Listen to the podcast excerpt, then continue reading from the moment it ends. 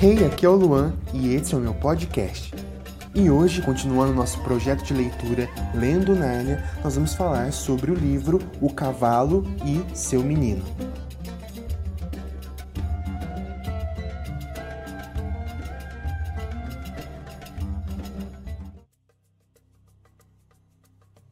Cavalo e Seu Menino foi concluído na primavera de 1950 e publicado só em 1954, é, quatro anos depois. Chama a atenção aí, né, diferente dos outros livros, a, a distância é, do momento em que ele foi escrito para o momento em que ele foi publicado.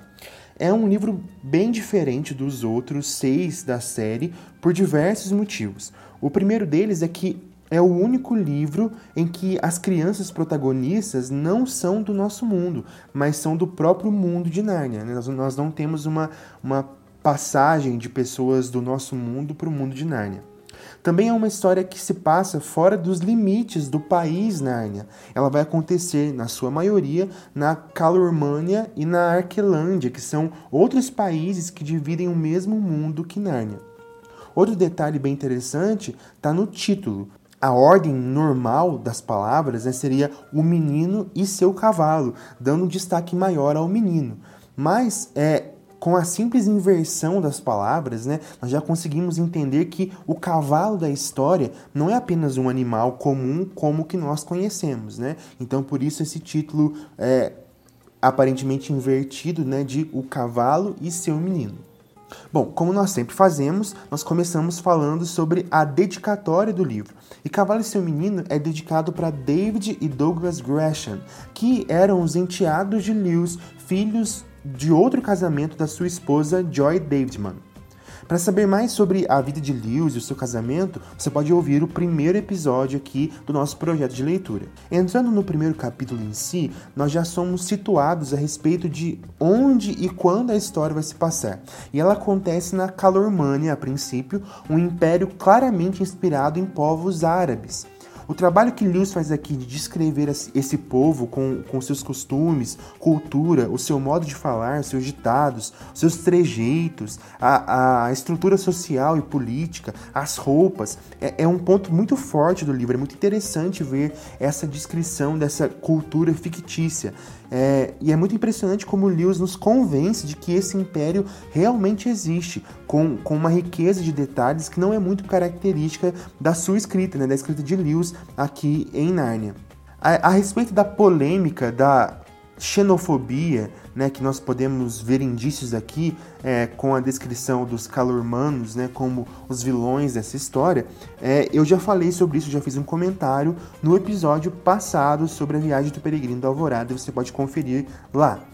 Outro grande diferencial de Cavalo e seu Menino, é que pela primeira vez nós temos uma espécie de flashback, né? Porque até então nós vínhamos conhecendo a história de Nárnia sucessivamente, sempre avançando para o futuro. E aqui em Cavalo seu menino, a história retrocede e se passa na chamada Idade de Ouro de Nárnia, que é o nome dado ao período em que os quatro irmãos Pevensey ainda reinavam em Nárnia, antes de voltarem para o nosso mundo durante a caçada ao veado branco que nós vemos lá em Leão, a Feiticeira e Guarda-Roupa. Em Cavalo seu Menino, nós vamos acompanhar a história de Shasta, que é criado por um homem calormano que o trata muito mal e que, inclusive, planeja já no primeiro capítulo vendê-lo como escravo. Shasta descobre o plano do pai de criação e acaba fugindo com o cavalo do Tarkaan que queria comprá-lo. Tarkaan é o nome dado a uma espécie de lord, né, de homem poderoso, rico, de senhor, lá da Calormânia, um título de nobreza. Tarkaan oferece 15 crescentes por Shasta, crescente ao dinheiro da Calormânia, né? E, e, e nós vimos Lewis citar pela primeira vez é, esse dinheiro lá na viagem do Peregrino da Alvorada. E também é baseado né, nessa citação de viagem do Peregrino da Alvorada que a gente pode também é, fazer uma comparação aqui, né? Porque lá na viagem do Peregrino da Alvorada, quando Caspian e as crianças são capturados para serem vendidos como escravos, o Caspian é vendido por 150 crescentes. Aqui em Cavalo Seu Menino, Tarkaan oferece por Shasta apenas 15 crescentes, né? Lá em Peregrino da Alvorada 150 por Caspian e aqui apenas 15 por Shasta, o que mostra, o que demonstra que Shasta é muito desvalorizado, né? Até mesmo quando ele é vendido como escravo, ele é bem desvalorizado porque o, o oferece por ele apenas 15 crescentes. Shasta acaba descobrindo que o cavalo Tarkaan é um cavalo falante de Nárnia e os dois pretendem se ajudar para fugir até Nárnia. No caminho eles encontram Aravis, que é uma menina calormana muito chata né, e arrogante e que a gente demora a conseguir gostar dela na história. Um detalhe engraçado do encontro de Shasta é, com Aravis é que Lewis continua fazendo pequenas críticas à escola, isso que nós já vimos muitas vezes ao longo da série, nós já comentamos por aqui, né? É, que Lewis sempre faz uma crítica ao sistema de ensino como ele era na época, né? É, por exemplo, ao dizer que Aravis iria contar a sua história, Lewis diz o seguinte: Aravis não fez cerimônia. Sentou-se quase imóvel e começou a falar num tom de voz e no linguajar bem diferentes. Pois acontece o seguinte: na calormânia, aprende-se a contar uma história, seja ela verdadeira ou inventada, assim como você aprende na escola a fazer redações. A diferença é que as pessoas gostam de ouvir histórias, mas nunca soube de alguém que gostasse de redações. Então é uma, mais uma crítica aí, mais uma cutucada que Lewis dá é, às escolas, ao sistema de ensino formal, né? Quando nós chegamos ao capítulo 4, nós temos a chegada dos nossos protagonistas até a cidade de Tashbaan. E eu gosto muito da descrição de Tashbaan, que é uma cidade é, em uma espécie de morro né, que vai subindo em níveis, cercada por água. A ilustração de Pauline Bynes, a ilustradora né, do, do livro das Crônicas de Nárnia, também é muito linda e, e, bem detalhada. Eu não sei se essa foi a inspiração de Lewis, mas Tashbaan me lembra muito Monte Saint-Michel, que é uma, uma ilha rochosa na foz de um rio na França. Nessa ilha fica um mosteiro e quando a maré sobe, aquele monte fica cercado de água e, e parece um lugar de um mundo de fantasia. Lembra muito Tashbaan. Eu vou deixar é, a imagem de Monte Saint-Michel é, lá no meu Instagram é, para você dar uma olhada lá no que eu estou falando. Lembrando que assim que, que, o, que o Stories lá no meu Instagram né, dá o tempo, ele fica armazenado, guardado lá nos destaques do meu perfil. Tem um destaque lá sobre a nossa série Lendo Nárnia. E é nesse mesmo capítulo em que eles chegam em Tashbaan que Shasta encontra os Narnianos, incluindo os Pevensey. É interessante nós termos um pouco de contato com a versão adulta dos Pevensey, que nós vimos muito pouco lá em Leão Vencer Guarda-Roupa, né, durante a caçada do, do Viado Branco. A Susana, como eu já disse em episódios anteriores, aqui ela continua sendo apresentada como um personagem bem problemático, reforçando a teoria que, que eu já comentei é, aqui no podcast de que o, o afastamento dela de Nárnia não é algo repentino e por motivo bobo, né? É algo que vem sendo construído aos poucos no decorrer dos livros. E eu, eu digo isso porque aqui nós ficamos sabendo que os Pevensey adultos estão numa enrascada porque a Susana deixou-se levar por uma proposta de casamento do príncipe da Calormânia, o Rabadash. A própria Susana vai reconhecer que foi insensatez da parte dela levar essa história adiante. E para nós que estamos lendo, realmente parece uma, uma grande burrice, um enlace matrimonial entre Nárnia e a Calormânia, já que os Calormanos são colocados aqui como um povo mau, né, como inimigos. Aqui em Cavalo Menino, nós acabamos descobrindo que a Calormânia é um grande império e Nárnia é um país pequeno se comparado a esse império. Essa releitura que eu fiz para essa série me fez pensar da onde vieram as pessoas desses outros lugares do mundo de Nárnia? Porque, para quem já leu O Sobrinho do Mago, que conta sobre a criação de Nárnia, sabe como os humanos entraram nesse mundo, né, para habitarem, para povoarem Nárnia. Mas, a princípio, esses humanos só faziam parte da realeza de Nárnia, né? Então eu, eu fiquei pensando de onde vieram os humanos desses outros reinos, como a Arquelândia e a Calormânia. Essa informação eu encontrei mais uma vez naquela linha do tempo da história narniana deixada por Lewis, que eu também já falei aqui em um episódio anterior. Nessa linha do tempo, nós encontramos o seguinte: no ano 180 de Nárnia, o príncipe Cole, filho mais novo de Frank V, leva certos seguidores para Arquelândia, então não habitada, e torna-se o primeiro rei daquele país. E no ano 204, nós temos certos foras da lei da Arquelândia que atravessam o deserto do sul e estabelecem o novo reino da Calormânia. Isso aí já mostra né, que Liusca deixa bem claro que até a origem dos Calormanos é uma origem ruim, né, porque é, esse império é formado por foras da lei que fogem, que saem é, da Arquelândia. Depois que os nossos protagonistas conseguem sair de Tashbaan, né, os dois humanos, o casal de crianças, né, e o casal de cavalos, se é que eu posso chamar assim, é, eles conseguem atravessar o deserto e vão acabar encontrando um personagem muito misterioso que vai ajudá-los. O livro chama esse personagem só de Eremita, né, não, não dá um outro nome a ele, e revela poucos detalhes sobre ele. Eremita, de acordo com o dicionário, é um indivíduo que, por penitência, vive em um lugar deserto, isolado. Ele não revela seu nome, mas ele sabe de muita coisa e parece até ter algo de mágico nele. Ele revela já ter vivido 109 invernos. Se não fosse essa revelação da idade dele, eu pensaria que ele também era uma estrela, como aquele senhor que nós vimos em A Viagem do Peregrino da Alvorada, porque a descrição dos dois me pareceu muito muito igual, né? É, mas como uma estrela vive muito, muito mais do que 109 anos, é, eu acho que talvez né, esse, esse eremita não seja uma estrela. Nós temos então um final feliz depois de uma grande e épica batalha, né? Mas para mim o ponto alto de Cavalo e seu Menino e que é o que torna uma das crônicas mais diferentes é o encontro de Shasta com Aslan, onde nós temos grandes revelações sobre como Aslan esteve presente durante todo o livro de formas diferentes. E isso para mim é um dos diálogos, esse diálogo, né, que, que, que existe entre Shasta e Aslan quando eles se encontram, é para mim um dos diálogos mais bonitos de toda a série.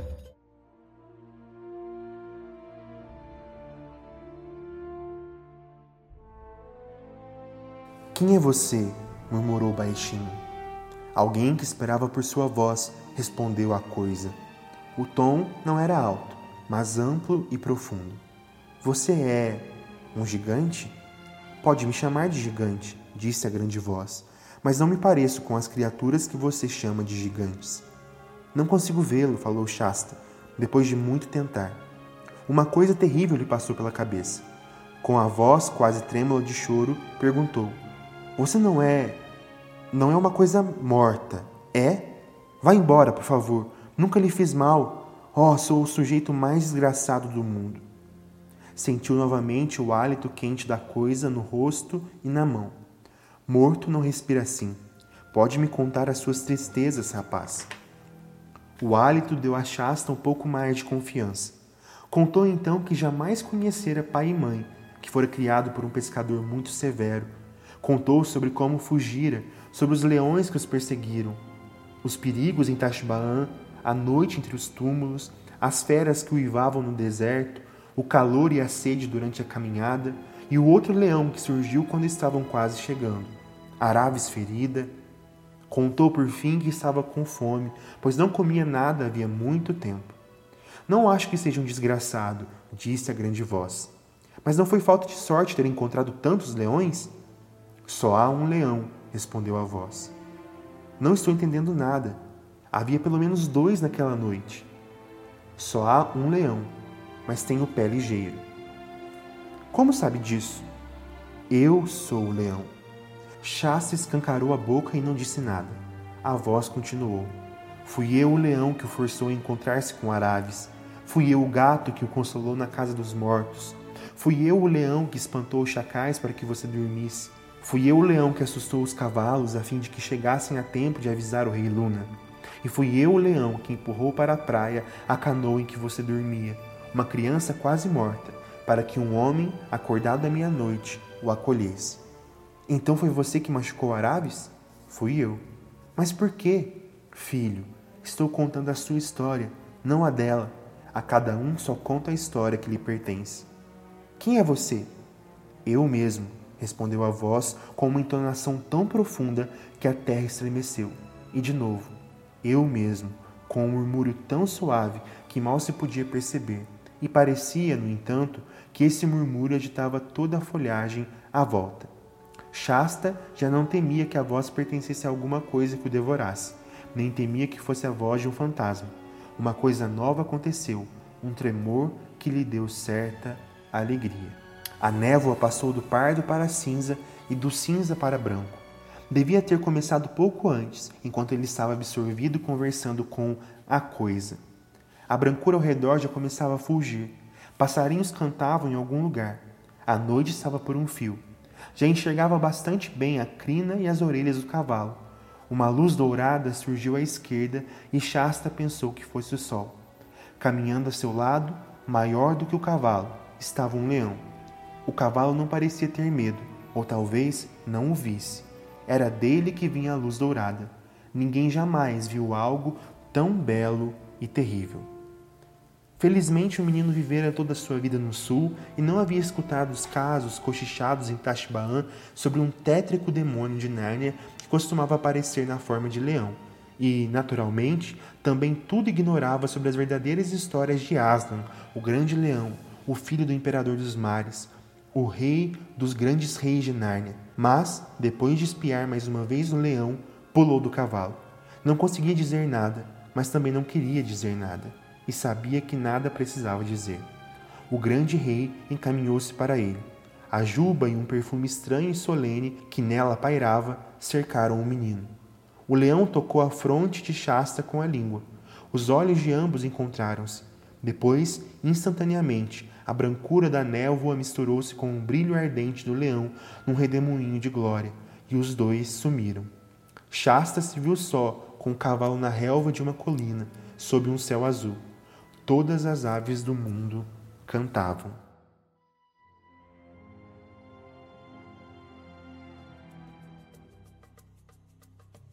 Eu gosto desse diálogo porque, para mim, ele resume a grande mensagem defendida por Lewis aqui em Cavalo e Seu Menino. A mensagem que o próprio Eremita, em certo ponto, chega a dizer para Araves, né, quando ela diz que ela teve sorte, né, por causa é, dos ferimentos que ela teve, que, que, que, foram graves, mas não a mataram, né, e ela diz que ela teve sorte, e ele responde para ela que é, já vivi 109 invernos e jamais encontrei uma coisa chamada sorte. Né? E essa parece ser a mensagem aqui de Cavalo Seu Menino. Não existe sorte. Lewis defende que tudo faz parte de uma providência divina que está conduzindo toda a história como Aslan conduziu o destino de Shasta. Até mesmo o sofrimento, nessa visão de Lewis, teria algum tipo de função, já que Aslan, apesar de estar sempre no controle, não impede que Shasta tenha uma vida sofrida e que, que ele se fira e passe por perigos. A temática do sofrimento humano era algo que sempre intrigou Lewis. Em 1940, dez anos antes de escrever O Cavalo Menino, Lewis já havia desenvolvido pensamentos a respeito do sofrimento humano no seu livro O Problema do Sofrimento. E em 1961, ele lança o livro Anatomia de uma Dor, depois de passar pela terrível experiência de perder a esposa por um câncer é, esses pensamentos a respeito do sofrimento e de como a vida se apresenta como cruel e difícil, ela, eles estão, em, de alguma forma, impressos aqui em Cavalo e seu Menino.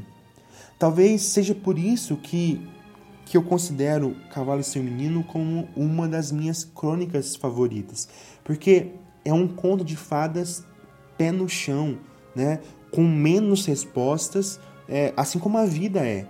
Nós não vemos Aslan se explicando ou explicando cada detalhe do que aconteceu na vida de Shasta. Ele só deixa a segurança de que ele estava no controle de tudo e que sempre se importou e sofreu junto com Shasta. Cavalo e seu menino gera mais identificação de Nárnia com o nosso próprio mundo ao evidenciar as dificuldades e as injustiças da vida e nos dá esperança de que tudo isso, no final, está sendo conduzido por algum tipo de força amorosa e cuidadosa. Não o amor confortável e cor-de-rosa do cinema, né? mas um amor de um leão.